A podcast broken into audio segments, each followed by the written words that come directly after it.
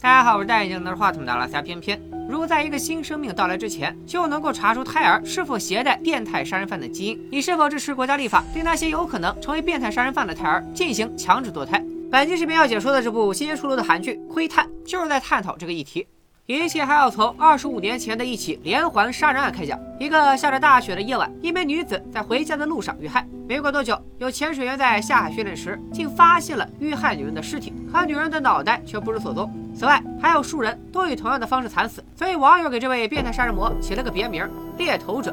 警察迟迟找不到凶手，民众对猎头者的恐惧与日俱增，连带着对政府也失去了信任。总统为了挽回支持率，打算执行一项新规定，那就是对每一个孕妇进行基因检测。一旦检测出胎儿有变态杀人犯的基因，孕妇就会被强制流产。这样一来，可以直接拉低韩国未来的犯罪率。总统所在的执政党还特意邀请了研究犯罪基因的刘教授辅助立法委员们了解专业知识。刘教授通过多年研究得出一个结论：变态杀人犯身体里都有同一种遗传基因。他有信心用自己的方式进行检测，就能识别出这种基因。还有这种基因的，虽然不全都是潜在的变态杀人犯，但准确率高达百分之九十九。而剩下百分之一的人是拥有相似基因的天才。果然，天才变态之间只有一线之隔。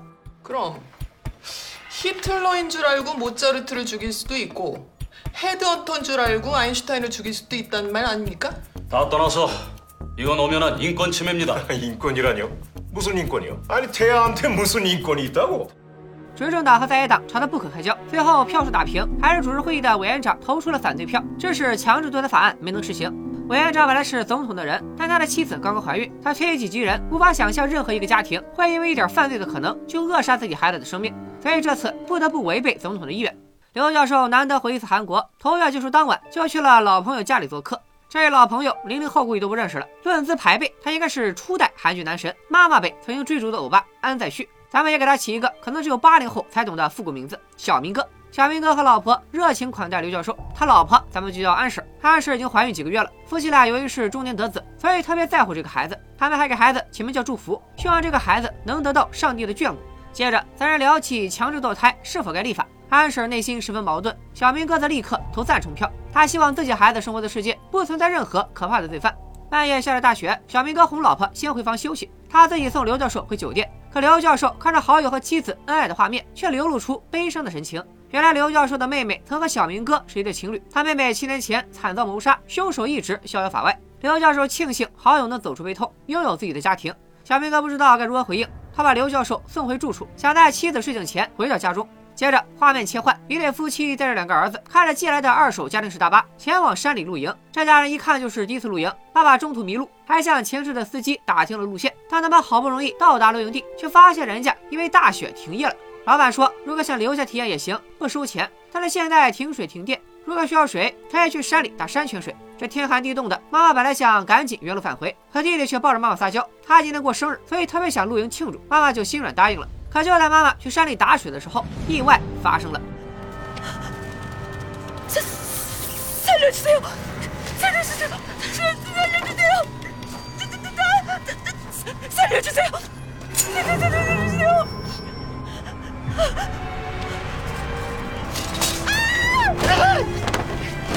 多保持。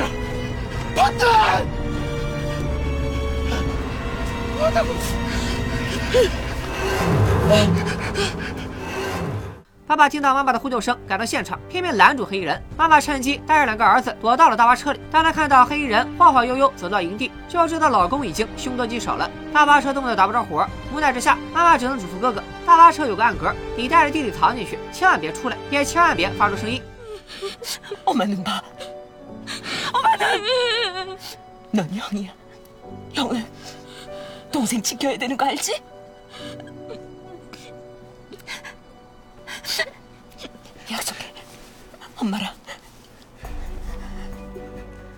说罢，妈妈交代哥哥自己下车就马上关好车门。可是弟弟怕妈妈出事，看着黑衣人对妈妈动手，忍不住拍着车窗大哭。黑衣人解决了妈妈，还是朝着大巴车走来。哥哥只能暂时把弟弟弄晕，藏进了箱子。 在黑衣人撬开车门发现了箱子的时候，哥哥想起了妈妈的临终嘱托，冲了出去，企图引开黑衣人。两兄弟看样子都不满十岁，哥哥在这种情况下选择牺牲自己，真是用尽了一个孩子最大的勇气。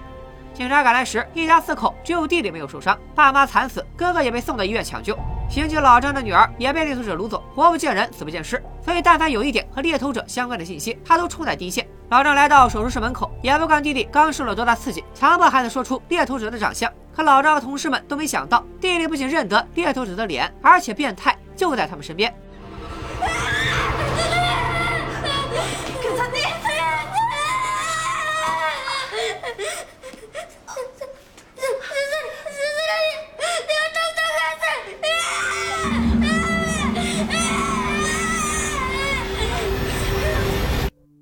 这个花开两朵，各表一枝。安婶一觉醒来，小明哥已经回来了。安婶忍不住和老公讨论，如果他肚子里的孩子是变态，她真不知道会做出什么决定。小明哥笑着埋怨妻子：“咱们的宝宝怎么可能是个变态呢？”夫妻俩话说到一半，老张居然带着一众刑警包围了他们，小明哥被强行逮捕。没想到小明哥本职是一名医生，弟弟刚刚指认的猎头者就是医院宣传照上的小明哥。完犊子，老婆瞎说啥大实话？变态竟是我自己。老张带着一众警察把屋里屋外翻了个底儿朝天，却没有找到任何证据。小明哥认为警察纯属无理取闹，让老婆赶紧联系律师。警察们纷纷指责老张不该听信几岁孩子的指证。没有人注意，他们出发之前，弟弟偷偷捡起手术刀，藏进了老张的警车里，又在警察要无功而返的时候，一刀捅向了仇人。啊！我我这妈，这下啊！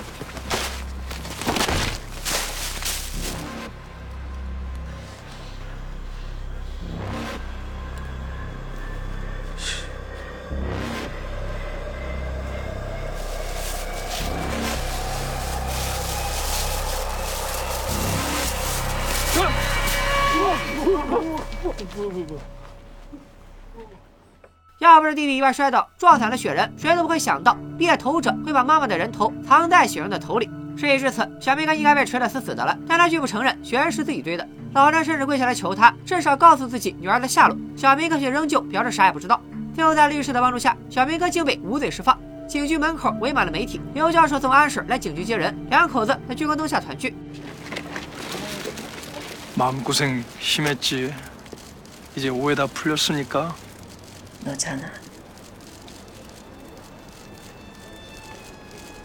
네가 만들었잖아. 그 눈사람. 其实安婶睡醒的时间比小明哥想象的早，她不仅看到了小明哥对雪人，还偷偷拍照留念，以为这是老公给自己制造的小惊喜。安婶拍照的时候有多幸福，得知老公用雪人藏尸的时候就有多绝望。 回到家四口出事前，爸爸打听路的那个司机就是送完刘教授正在回家路上的小明哥。小明哥听到这家人要去露营，又从后视镜看到四口人都没啥战斗力，所以临时起意杀人取乐。得知真相的安婶当场崩溃，老公要真是个变态，为啥当初要娶她？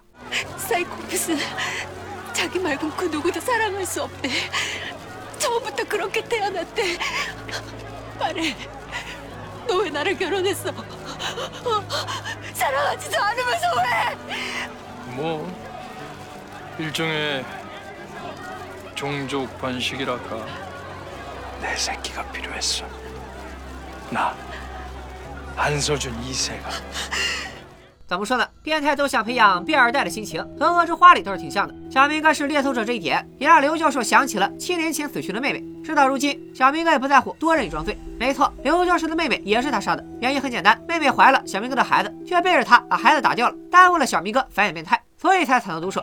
小明哥入狱后，安婶去刘教授的研究中心做了基因检测，肚子里的孩子确实遗传了变态基因，可是他就快要生了，打都打不掉，只能接受这个事实。刘教授简单的宽慰了一下安婶，就又拿起一份检测结果交给一位神秘人。此处也是本剧的一个伏笔，大家和我一起先记下来。这时，另一个检测出孩子有变态基因的孕妇和安婶说起了自己的故事。她的老公本来跟刘教授一起做研究，所以她怀孕后就做了变态基因检测。不幸的是，她的孩子也携带变态基因。可是夫妻俩都是善良的正常人。上个月，孕妇的老公还因为跑到马路中间救别人家的孩子，被超速的车辆撞死。所以就算孩子携带了变态基因，这位孕妇也想留下老公唯一的血脉。她坚信，只要把孩子养大，好好教育他，就能证明刘教授是错的。那他的话会改变安婶的心态吗？咱们接着往下看。五年后，监狱中，韩国虽然法律上保留死刑，可实际上却已经不再执行死刑多年。所以，即便像小明哥这样十恶不赦的罪犯，也能在监狱里读书看报，活得好好的。这天，他看了新闻，刘教授正是在韩国展开犯罪基因研究，就打算送刘教授一份大礼。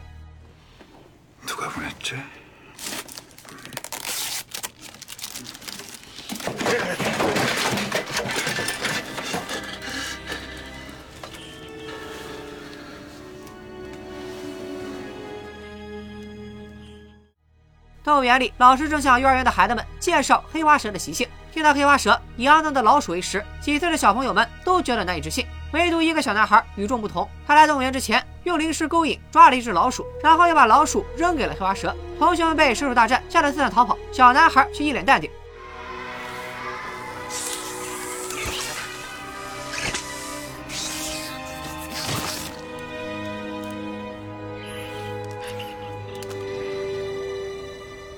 老鼠和黑花蛇到底谁胜谁负？剧里似乎故意没有交代。另外，老鼠总是躲在阴暗的角落，而且繁殖能力非常强。这两次老鼠的出场也是在点题，可以它的本名就是 Moss。时间又过去五年，十岁的小男孩已经上了小学，他逐渐无法控制自己的变态，在学校就敢当着同学的面杀兔子。老师找他谈话，他不以为意的说，他只是好奇兔子为啥胖了，就直接划开了兔子的肚子。还边说边挠胳膊，挠的手臂上满是伤痕。老师问他为啥要挠胳膊，他说是因为很烦同学们，但是又不能朝这些同学发泄。지금은애들없잖아 선생님한테짜증나요老师都快吓尿了，赶紧请来男孩的家长。来的是男孩的继父。老师先前好听的说，男孩的智商测试结果高达一百六，相当聪明，但是他却在美术课上画怪物，在课后杀害小动物。 得知男孩的行为，继父懒得教育，反手就是一个耳刮子。男孩当时什么也没说，却连继父不在家时毒死了继父养的金鱼，淹死了继父养的小狗，并警告弟弟妹妹绝对不能告状。等到继父回家，弟弟啥也不敢说。这里有些障碍的妹妹却复述了刚刚兄弟俩的对话，一下子暴露了男孩。继父把男孩抓回来，好一顿打。男孩以为是弟弟告的状，借口要带弟弟去看小狗，然后竟然丧心病狂的要把弟弟活埋。还是妈妈及时赶到，救下了小儿子。这一妈妈正是安婶。他无比后悔生下这个大儿子，恨不得掐死这个怪物。看来这个孩子八成就是小明哥的儿子。男孩曾真心向上帝祈祷过，希望自己不要成为怪物。可惜上帝可能没有听到男孩的祈祷，他最终还是长成了怪物。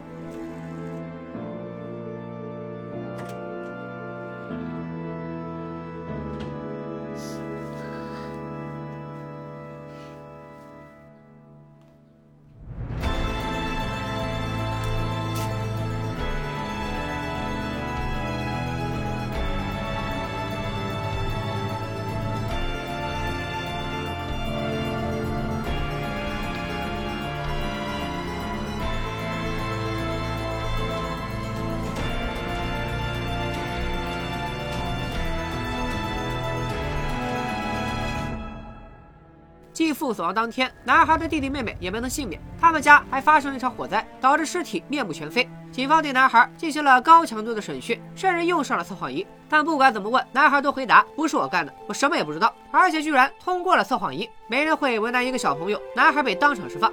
时间又过去了十五年，来到了如今的时空，也就是男孩二十五岁的时候，又一起连环杀人案爆发了。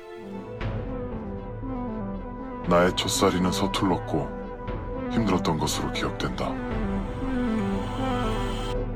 하지만 그날의 짜릿하고 흥분됐던 기분은 내내 머릿속을 떠나지 않았다. 第一个死者是一架全局馆的馆长，抢的是此人也是二十五年前猎头者案被害者的家属。发现凶手自从猎人，以杀戮为乐趣，这点倒是合理的。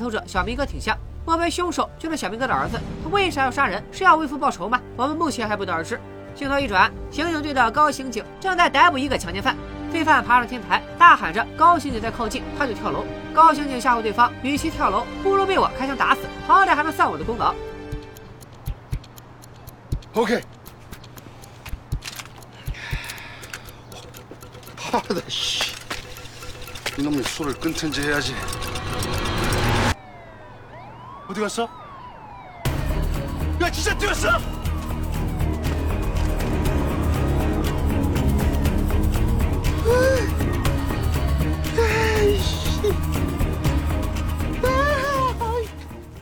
瞎说啥大实话，人给整没了吧？高刑警为啥对罪犯是这个态度？咱们暂且按下不表。次日，警方在排水道里发现了一具农村妇女的尸体，这会不会是猎人的第二次作案呢？高刑警喝的醉醺醺出场，被领导直接撵出了警戒线。出了警戒线，他也不消停，还和前来采访的媒体爆料，抛尸排水道与烧焦拳击馆馆长都是同一个凶手所为。殊不知，他在说这番话的时候，凶手也在看着他的采访。从现场回来，高刑警去监狱见了小明哥。猎头者两鬓斑白，模样倒是和入狱前没太大变化。高刑警说他早晚会杀了小明哥，小明哥却不以为意。像他们这种人，一眼就能认出同类。变态的天赋都是与生俱来的，像高刑警这样的好人，说啥都是嘴硬，根本下不了杀手。可高刑警为啥来看小明哥？又为啥说早晚会杀了他呢？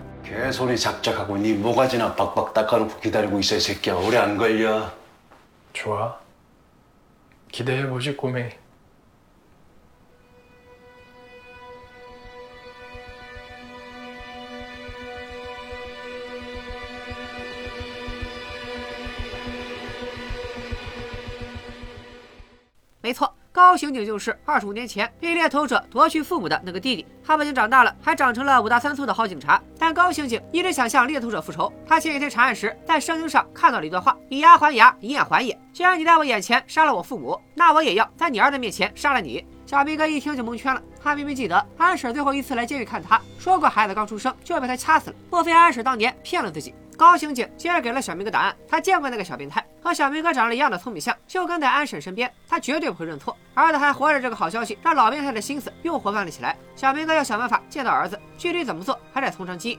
在回牢房的路上，小明哥向新来的小狱警要针线。他原本的职业是脑科医生，经常用针线练手，是为了将来如果有机会出狱，还能继续当医生，也是想得美。小明哥由于犯罪经历过于传奇，所以在监狱里也能作威作福。不仅犯人都拿他当大哥，监狱里的大夫也会给他提供医用针线。可刚刚上任的小狱警耿直的很，他觉得医用针线是明文规定的监狱违禁品，就不该交给任何一个罪犯。另一边，高刑警离开监狱后，边开车边回想过去，他曾经为了给哥哥筹手术费，不得不去找安婶要钱。也就是那一次，他见到了仇人的儿子。不过，没等他想起小变态的长相，就一个不留神，差点撞到人。 아, 뒤지려고 환장했어? 죄송합니다. 여기 이, 이 새가 다리를 다쳤나 봐요. 차가 와도 안 피하고 가만히 있길래 저도 모르게 그만. 많이 놀라셨죠? 정말 죄송합니다. 这可能是我解说的剧里男主出场最晚的一次。小白身为一名热心开朗、文明有爱的巡警，这次担任志愿者来监狱给犯人们表演节目，顺手就救了一只受伤的小鸟。小白回到监狱的礼堂，同伴们都在布置舞台。他今天准备了几个小魔术，要在犯人面前大展身手。小狱警和小白是朋友，也过来帮忙。之前为了庆祝小狱警成功入职，几个朋友还凑钱送了他一块手表做礼物。没想到小白一个警察也能上当受骗。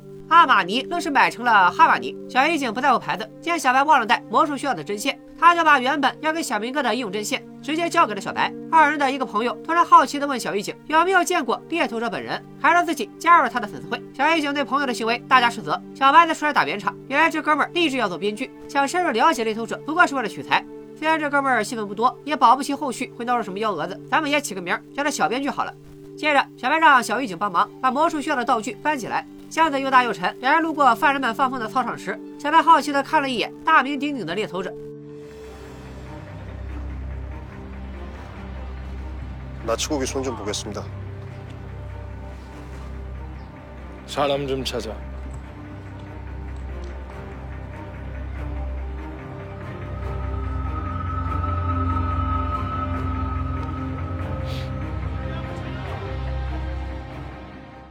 ”与此同时， 高刑警继续查案。他来到第二个死者农村妇女的家附近，在下水口发现了剩菜和血迹，以及一个没有鞋底纹路的脚印。脚印足足有两丈海米长，不可能是农村妇女的，那肯定就是凶手的了。高刑警收集了证据，立马赶回警局。专门报道犯罪事件的崔记者正在大门口等着他。一顿软磨硬泡、威逼利诱之后，高刑警终于答应要爆点猛料。二人回到农村妇女家门口，高刑警说，死者本来在饭馆打工，死前想把剩菜带给女儿，如今剩菜就在他家门口。大家的血迹和脚印，说明这里才是第一犯罪现场。但是凶手很谨慎，他把鞋底挖掉了，没有鞋印的纹路，让人很难从凶手穿了什么鞋而判断凶手的特点。更重要的是，现场留下了拖行痕迹。凶手杀完人，为啥还要费力把尸体拖到百米外的排水道呢？凶手连第一现场都没处理，应该根本不在乎尸体被发现。接着，高刑警让崔记者扮演尸体，躺进了排水道。当时，农村妇女的右手以诡异的角度竖着中指，中指上有戴戒指的痕迹，但戒指却不知所踪。高刑警通过中指的朝向，发现了远处的教堂，这样就能解释凶手特意拖动尸体的原因了。他肯定和宗教相关的人事物有仇，所以才把尸体放进排水道，就是想鄙视十字架。两人接着来到拳击馆，崔记者刚发现一张落满灰尘的姐弟合照，高刑警就叫他到拳击台上看一看。拳击馆长死亡当时，背对的窗户被犯人特意打开。십자가. 그래. 범인은 저 창문을 열고 저 십자가가 보이는 각도로 의자 위치를 맞춘 거야. 엿을 날릴 수 있게. 除了比中指，两起命案还有一个共同点：凶手都从死者身上拿走了纪念品。他拿走了农村妇女的戒指和拳击馆馆长的拳套。 高刑警据分析，凶手虽然是个变态，但他第一次并没有随机杀人。 拳击馆馆长的尸检结果显示，死者生前全身多处骨折，说明他先是经过非人的殴打，最后才被活活烧死的。凶手选择这样的方式，大概率是和馆长有仇。可是变态杀人犯就得够变态啊，咋能说明他和馆长有仇呢？而且这种情况也完全有可能是凶手在拷问死者。探长高高兴兴在拳击馆的书架上发现了圣经，其中一页沾了大量馆长的血液和唾液，内容大概是以牙还牙，以眼还眼的意思。这位凶手作案时把圣经放在了馆长膝盖上，让馆长看着忏悔。人死后，凶手还特意把圣经倒放在书架上，就等着有人能发现。黑记者不禁猜测，难道是馆长之前烧死过凶手的亲朋好友？可人已经死了，要继续查馆长的过去，还需要更多线索。案件的话题到此为止。高刑警问崔记者，之前托他找小明哥的儿子找到了没有？崔记者却不希望高刑警也以牙还牙，就算孩子他爸是个变态，孩子也是无辜的。高刑警一听就炸了，谁不是无辜的？我的父母难道就不无辜吗？高刑警其实也不知道自己会如何对待仇人的儿子，但他实在好奇那个男孩如今长成了什么样子。花开两朵，各表一枝。监狱礼堂的演出开始了，在助手小编剧的协助下，小白表演的这些魔术把现场气氛搞得很热烈。小明哥也在此时姗姗来迟，坐到了后排。然后小白的魔术就出事了，小白大变活人，变出的却是满身是伤、啥也没穿的小狱警。小狱警头部受创，陷入昏迷。千岛和医生小明哥要帮忙，小白认出了他是猎头者，当然不肯。可本来负责感化罪犯的高神父却同意让小明哥进行急救。听姓氏，你们应该猜到了，这个新登场的高神父就是当年那个为了保护弟弟被小明哥残害的男孩。他保住了一条命，身体却比正常人虚弱很多，甚至有一根手指只能一直竖着。在这种情况下，他还是放下了仇恨，认为救人要紧。好在小明哥入狱二十五年，手艺还没有生疏，小狱警保住了性命，被送往附近的医院急救。话说回来，小狱警变成这样，会不会就是因为小明哥没拿到针线，所以派小弟去教训了他呢？咱们接着往下看。小狱警暂时被安置在重症病房，除了脑袋上的伤以外，手指还断了两只。这时有个孤儿寻死的女人醒来后，在医院大哭大闹。小白善心发作，刚要去安慰，一名年轻医生却抢先了一步。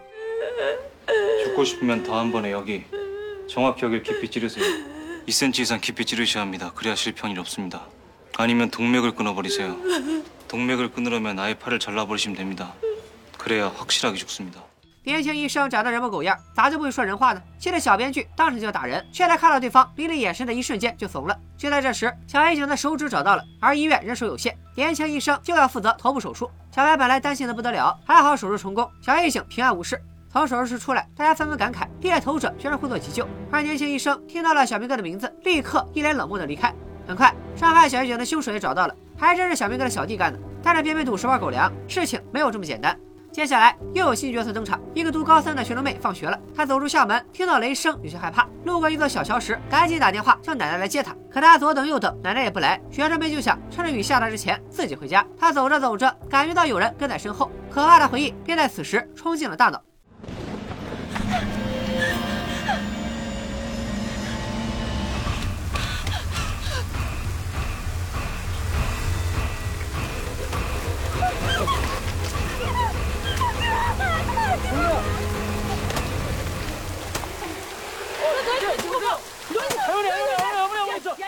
你说你穿个黑雨衣，领口都是血，谁能把你当好人？不过小白作为巡警，在他工作的这一片也算家喻户晓。奶奶认出了是他，松了口气，立刻把孙女抱在怀里安抚。雷阵雨说停就停，小白把学生妹和奶奶送回家。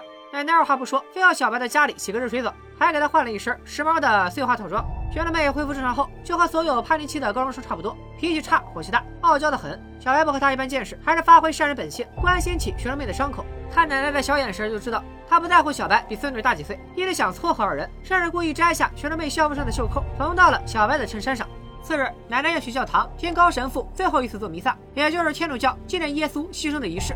小白平常有空就会来接送奶奶，但今天他还要去医院看小狱警，所以不能陪奶奶太久。出发前，小白发现奶奶腿上有伤，猜到这就是他昨天没有及时接孙女的原因。小白一边给奶奶上药，一边好奇学生妹的心理阴影是什么？为啥下雨就不敢过桥？奶奶却顾左右而言他，说是学生妹胆子小，怕被雨冲走，小时候又丢了宠物狗，所以怕上加怕。真的是这样吗？我不信。学生妹连看到罪犯的新闻都会受到惊吓，缓不过来。短短几秒钟，咱们就能猜到学生妹曾受到过严重的心理创伤，导致她一直不能走出童年阴影。我来大胆猜测一下吧，学生妹小时候在一个下着雨的夜晚，路过一座桥时，发现了一只可爱的狗狗，却没想到狗狗是一个变态大叔放在这里的诱饵，之后学生妹很可能遭到了变态的侵害。今晚就更第三集了，到时候看看我猜的对不对。但小白却相信了奶奶的话，他和奶奶承诺，在奶奶的腿好起来之前，他会在下雨的日子接送学生妹放学。另一边，崔记者正在剪辑新节目，想起高刑警说凶手是个变态杀人魔。他曾经采访过专家刘教授，刘教授说，大部分变态基因都有一段潜伏期，然后在某个特定的时间爆发。高刑警也就此分析，凶手杀群局馆长之后，体内就燃起了杀戮的欲望，最后又随机杀了农村妇女。此人接下来肯定还会作案，而且作案周期会越来越短。凶手显然也看到了报道，没过多久，一名流浪汉死在了工地，尸体腐烂严重，死亡时间超过十五天以上。流浪汉是否死于同一个变态之手，警方没有定论，但是下一个被害人肯定是死于变态杀人魔之手。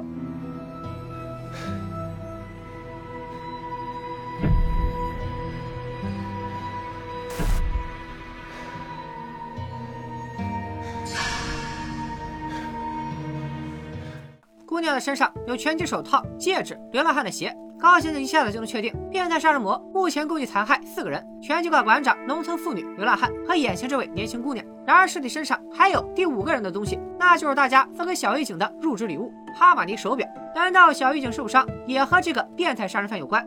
回看案情，这对凶手比试宗药的方式很独特，他把十字架刻在了姑娘的上颚，又把姑娘的中指塞进嘴里。另外，变态还给高刑警留了话，为表对高刑警推理能力的敬意，把姑娘作为礼物送给他，这是明摆着挑衅啊！与此同时，小明哥在监狱里眼观六路，耳听八方，他比高刑警快一步见到了儿子，年轻医生从此有了姓氏，让我们暂时称呼他为安医生。这对父子终于相见，会聊些什么？估计要等后续更新才能知道了。小白探望小狱警之后，在大堂看到了变态杀人魔的新闻。安医生也刚好就在此时打卡上班。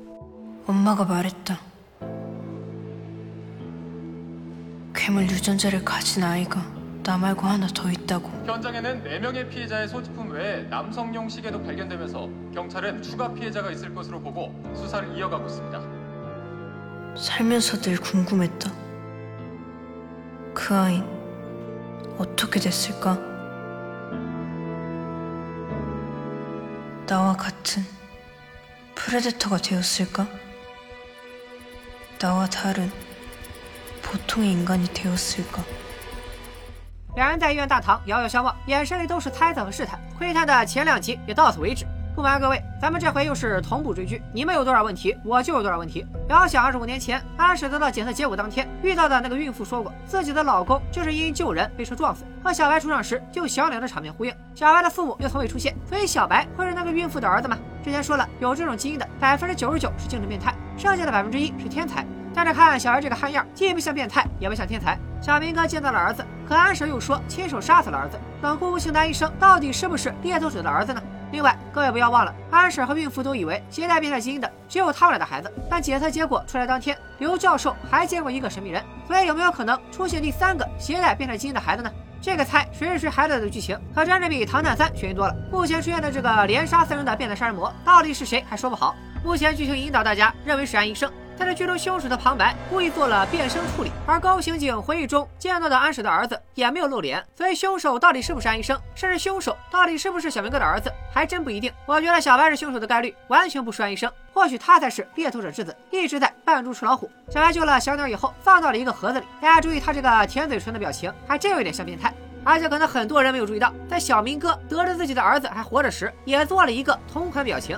还有一个角色，大家别忘了，那就是高刑警的哥哥高神父。二十五年前，高神父确实是受害者，他不光目睹了妈妈遇害，还惨遭猎头者蹂躏。那他会不会因为童年的悲惨经历而导致性格扭曲，也成为变态杀人犯呢？几个死者的手指都被掰断，而且又指向了教堂的十字架。高神父的手指受伤，职业又是神父，这究竟是伏笔暗示，还是单纯的烟雾弹呢？欢迎大家留言讨论。